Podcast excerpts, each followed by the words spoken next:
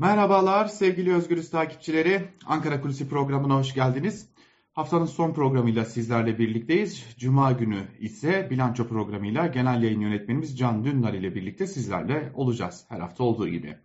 Bugün neye bakacağız? Altılı masadaki bilek güreşine bakacağız. Sanırım daha doğru bir tabir yok. Son günlerde yaşananlar için daha doğru bir tabir yok. Ama konuya gelmeden kısaca özetleyecek olursak.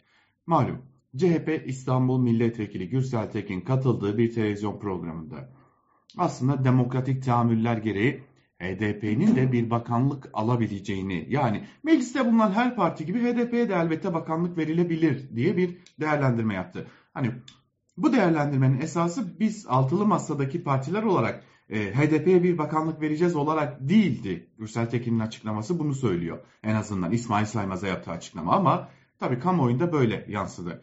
Uzun zamandır altılı masaya yönelik ciddi şekildeki açıklamalarıyla yani bir yerde Akşener'in de tepkisini çeken Yavuz Ağır Alioğlu hemen bu açıklamaya e, bir tepki geliştirdi ve e, bu iş böyle olmaz ki neyi kime veriyorsunuz diye HDP ile olan mesafelerini açıkladı. Daha sonra Meral Akşener, İyi Parti lideri Meral Akşener bu açıklamalarını sürdürdü. HDP'nin olduğu masada biz olmayız, bizim olduğumuz masada da HDP olmaz diye net bir çizgi çekti.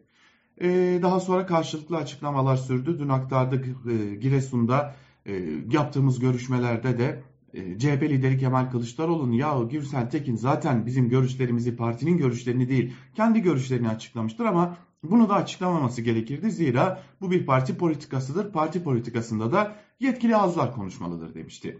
Ama ne olursa olsun hengame dinmedi. Yani tabiri caizse bir kaşık suda hem de 2 Ekim'deki toplantıya artık e, zaman azalırken tabiri caizse bir kaşık suda fırtınalar kopuyor altılı masa içerisinde. Özellikle iki büyük parti arasında hem e, CHP hem de İyi Parti arasında. Şimdi ben iki partinin de temsilcileriyle görüştüm, konuştum. Ne oluyor, ne bitiyor? Bu fırtınanın sebebi ne? Gerçekten de ortada olduğu gibi görünen bir kriz mi var? Bu kriz aşılamaz mı? Farkındalar mı acaba bu durum altılı masaya zarar veriyor mu diye sorduğumda e, her iki partinin temsilcileri de bir noktada en azından birleştiler.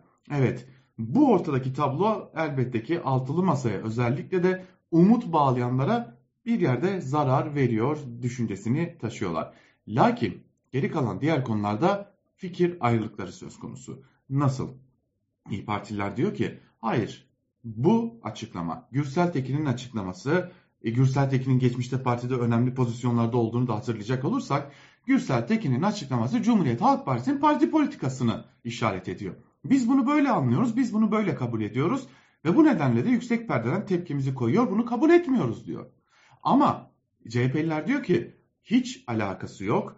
Gürsel Tekin partimizin politikalarıyla ilişkin görüş belirtmiyor, kendi görüşlerini açıklıyor. Bunu da açıklaması yanlıştı, zamansızdı, gereksizdi, yapmamalıydı. Ama kesinlikle bizim parti politikamız böyle değil diyorlar.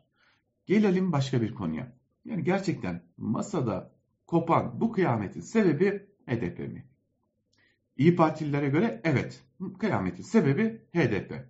Ama şimdi geçmişe gidiyoruz. Geçmişte e, yanlış hatırlamıyor isem e, Musavat Dervişoğlu olmalı.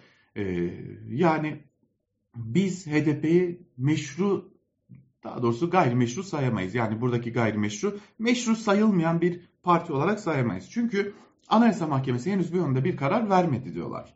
Ee, ve HDP'yi bir parti olarak, siyasi parti olarak kabul ediyorlar. Kaldı ki zaten mecliste e, CHP lideri Kılıçdaroğlu'nun da Giresun'da hatırlattığı gibi HDP'li bir meclis başkan vekili var ve o meclisi yönetiyor. HDP'li grup başkan vekilleri var, idari amirler var. Bunlar bir araya geliyorlar, mecliste konuşuyorlar, tartışıyorlar.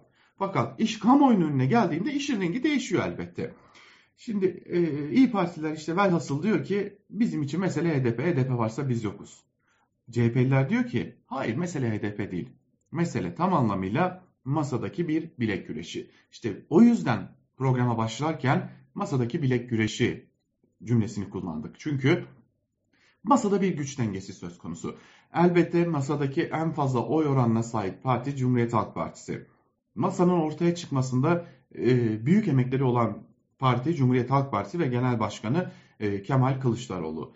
E, ve elbette ki Cumhurbaşkanlığı adayı konusunda e, en önemli söz sahiplerinden biri ve kaldı ki aday olma ihtimali olan isimlerden biri CHP lideri Kemal Kılıçdaroğlu. CHP'ler diyor ki işte bu pozisyonda bu dengelerin değiştirilebilmesi amacıyla ne yazık ki bir kaşık suda fırtınalar koparılıyor. Ama unutulan şey şu ki bu durum partiye zarar vermez. Bu durum masaya zarar verir. Bu durum kamuoyunda oluşturulan beklentilere zarar verir ve en nihayetinde buradan zararlı çıkacak olan sadece ama sadece halkın kendisi olur diye de bir düşünceleri söz konusu. Yani kısacası altılı masa içerisinde hani artık 2 Ekim'deki toplantı çok önemli bir toplantı olacak. Çünkü İyi Parti lideri Meral Akşener diyordu ki biz 2 Ekim'de en azından Cumhurbaşkanı adayımızın ne zaman açıklanacağını açıklayacağız. En azından bir tarih, küçük de olsa bir tarih verilmiş durumda. Şimdi bu da bize şunu gösteriyor. O toplantıda Cumhurbaşkanı adayı en azından konuşulmaya başlanacaktı. İşte tam da bu toplantının öncesi altılı masanın içerisinde büyük bir gürültü koptu. Bir yandan Abdullah Gül sesleri duyuluyor, bir yandan e, Kılıçdaroğlu'nun olası adaylığına karşı sessiz de olsa bazı itirazlar dile getiriliyor. Bir yanda güç dengelerinin değiştirilmesi iddiası CHP'lilerden geliyor elbette. Bu yönlü açıklamalar var. Bir yanda e, İyi Parti'nin çizdiği kesin ama kesin çizgiler var. Ama ortada bir gerçeklik var. Cumhurbaşkanı adayı ya da adayları burada parantezi açıp söylemek lazım ki bu gidişat altılı masa için çoklu aday seçeneğini yeniden güçlendirmiş durumda. Yani altılı masadan tek bir aday değil birden fazla aday çıkabilir. İkinci tura kalacak aday da artık ortak aday pozisyonuna gelmiş olur. Burayı kapatalım, devam edelim. Hani olası adaylar ya da e, aday için ciddi bir hengame söz konusu ve önümüzdeki günler bu konuda daha fazla e, gürültü koparacağı benziyor altılı masa içerisinde. En nihayetinde bitirirken belki küçük de olsa şahsi yorumumu da ekmek, eklemek lazım. Altılı masa ilk günden bu yana kurumsal iletişim konusunda tam anlamıyla bir strateji geliştirmedi. Her kafadan bir ses çıkması işte bu nedenleydi. İletişimle ilgili, halkla ve basınla iletişimle ilgili bir komisyon kurulacağı söylendi. O komisyon faaliyetlerine başlayamadı.